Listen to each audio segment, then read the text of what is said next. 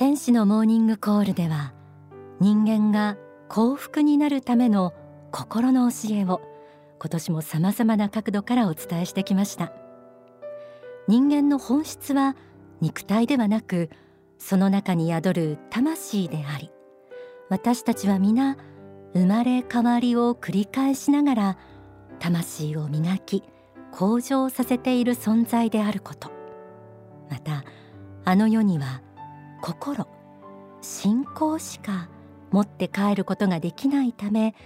生きているうちにいかに心をきれいにし神仏への信仰を純粋なものにするかが大切だということなどなど。そんな私たちが目指すこの世とあの世を貫く幸福を実現する上で乗り越えるべき思いがいくつかあると言います。その一つが嫉妬心です。嫉妬とは他の人が自分より恵まれていたり優れていたりすることを羨み妬む気持ち。どうでしょう？皆さんはこうした気持ちを持ったことあるでしょうか？嫉妬心がなぜ私たちの幸福を遠ざけてしまうのか。それを乗り越えるためにはどうしたらいいのか。今日は嫉妬心を乗り越えるをテーマに幸福の科学で説かれる仏法真理を紐解いていきます。大川隆法総裁の書籍信仰の法には嫉妬心についてこんな一節があります。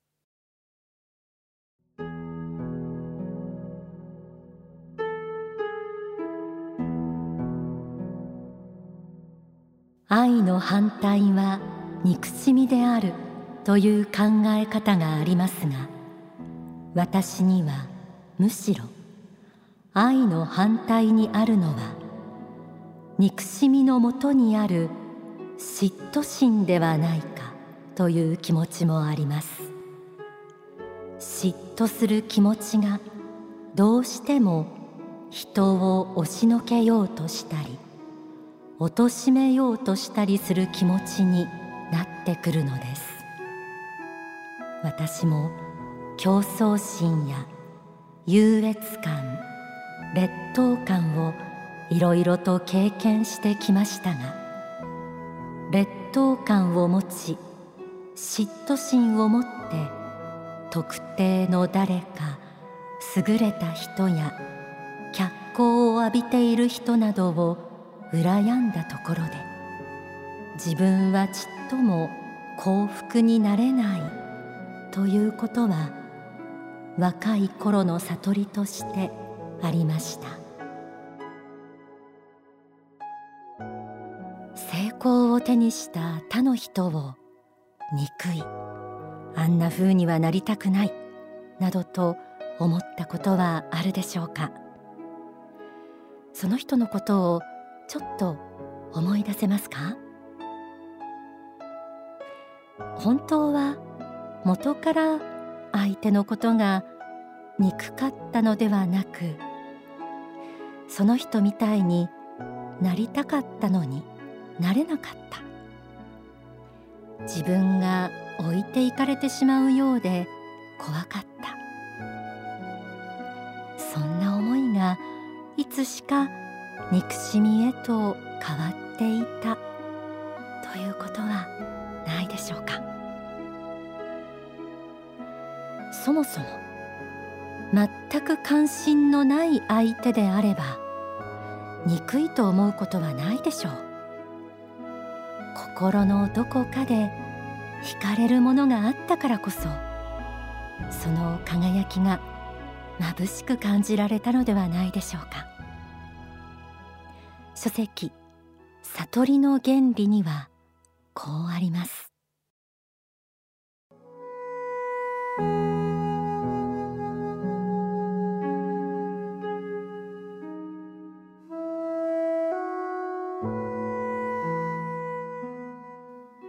嫉妬心というものは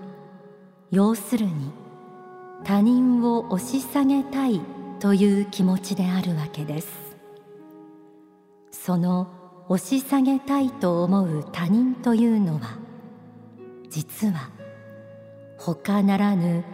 自分自身の理想像でもあるのです。本当はそういうふうに自分がなりたいのです。なりたいにもかかわらずそこに立っているのが自分ではなく他人であるということが許せないでいるのです。したがって他を嫉妬するという気持ちは結局のところ自分自身の内部にある理想理想の目を傷つけてしまう行為となるのです。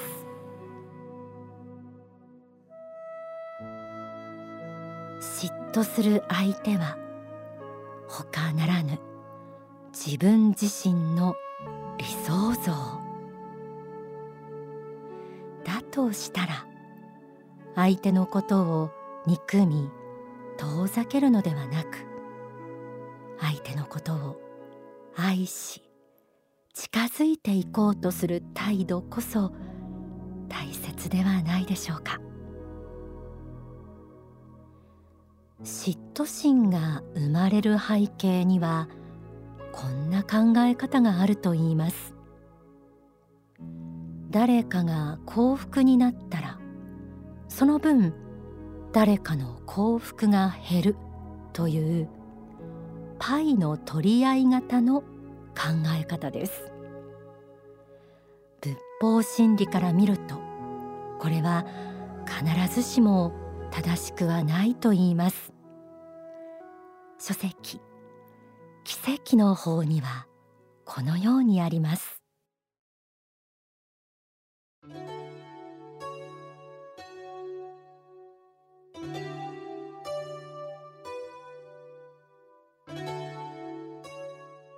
俗人の耳に心地よくささやきかける思想の一つにパイの取り合い型の考え方があります。幸福のパイには一定の大きさがあって誰かが一切れ取ればその分だけパイは減るという考え方です。この考え方にあまり深く関わってはいけません。自分はパイをもらえなかったという人もそれについて愚痴をこぼすのではなくパイは何枚でも作れるのだと考える必要があります。新しいパイを焼くことあるいは新しいパイを見つけることが大事なのです。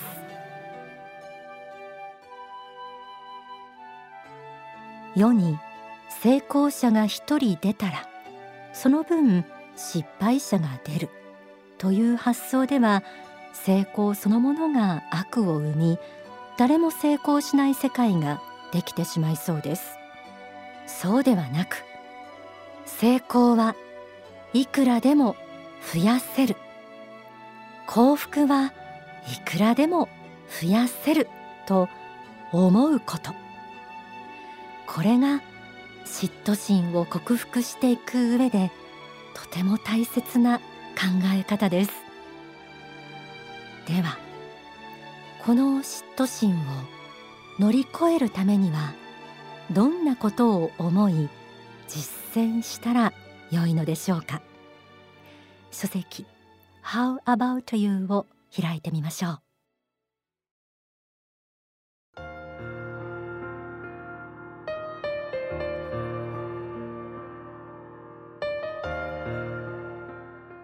成功している人を見たら祝福することが大切です。もっともそういう人に素晴らしいねというのは大変なことです。なかなか恥ずかしくて言えないでしょう。しかし素直に相手の力を認めあの人はすごいなと肯定することによって自分もその理想像に近づいていくことができるのです。人間は自分が理想化し肯定し祝福した相手に必ず近づいていきます。自分が目標として心に描いている人や人生の目標に向かって必ず近づいていくものなのです。成功している人を見たら祝福する。言うのは簡単。でも奥の深い言葉です。一度できたと思っても人生の折々で乗り越えなければならない嫉妬心は出てくるもの。その時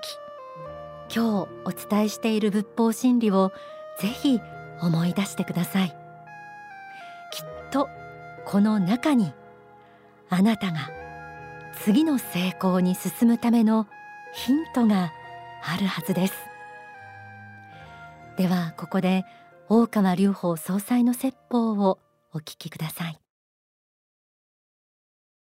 嫉妬深さを正当化するとどうなるかっていうといわゆる、えー、一時代を風靡したマルクス主義みたいになるわけですよね。だから成功した人を羨む気持ちが強いから、えーまあ、経営者とかそういうお金持ちとかは、えー、貧乏人から金巻き上げて楽してるんだと言って嫉妬する。で貧しさの方の方を肯定するとどうなるかっていうと上にいるのをみんな引きずり下ろしてみんなが貧しくなるしかない。で共産主義国はほとんどそうなりましたね。みんなが貧しくなるしかない。結局誰も成功しない世界が出てくるということですね。だから嫉妬心を肯定するわけにはやはりいかないんですよ。せめて認められるとしたら健全な競争心は認められますけどね、えー、健全な競争心。あいつも頑張ってるな。私もちょっと頑張るぞっていうようなこの辺りの健全な競争心はあってもいいと思いますね。ただ嫉妬心というとこまで行ってそれを肯定するようなとこまで行けば人生成功したとは言えませんね。努力してこれは乗り越えなきゃいけない。嫉妬心乗り越えましょうよ。ない人いないから生まれつき本能のままにいったらみんなどうしても出てくるんだ。だからこれは考えにおいて嫉妬心を持つことによってあるいは増幅させることによって自分が幸福になるようなことはないんだということをまず知ることが大事知ったらその知識でもって自分の魂をコントロール下に置く。素直にその人の成功の秘訣を学び取って近づいていきたいなとこういうふうに考えるように気持ちを切り替えていただきたいんですよ。お聞きいただいた説法は書籍 How About You に収められています仏が人間に与えた成長や発展への道は努力や互いの努力や成果を祝福し合う愛の気持ち。その中に見出せると思います。パイの取り合い型の発想は特に社会の発展を妨げる思想の一つ。耳に心地よい平等とか格差はダメという考え一旦立ち止まって考えてみる機会にもしてください。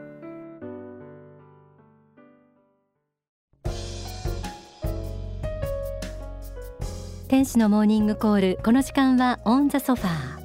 これからこの時間折に触れて幸福の科学の芸能活動を展開するタレントの方々にいろいろレポートしていただきます。今日はニュースタープロダクション所属の水木優子さん。幸福の科学出版を訪ねて大川隆法総裁の法シリーズ最新刊鋼鉄の法のおすすめポイントを三宅明信さんに聞いていただいています。えー、それでは水木優子さんお願いします。おはようございます。ニュースタープロダクションの水木優子です。私は今幸福の科学出版があるユートピア活動推進館に向かっています。ユートピア活動推進館は東京赤坂にある幸福の科学の少女の一つで東京メトロため池村能駅から歩いてすぐのところにあります。今エントランスに到着しました。それでは中に入ってみます。よいしょあーあったかいですね。今日はここである方と待ち合わせしているんですけれども。あいらっしゃいました。三宅さん。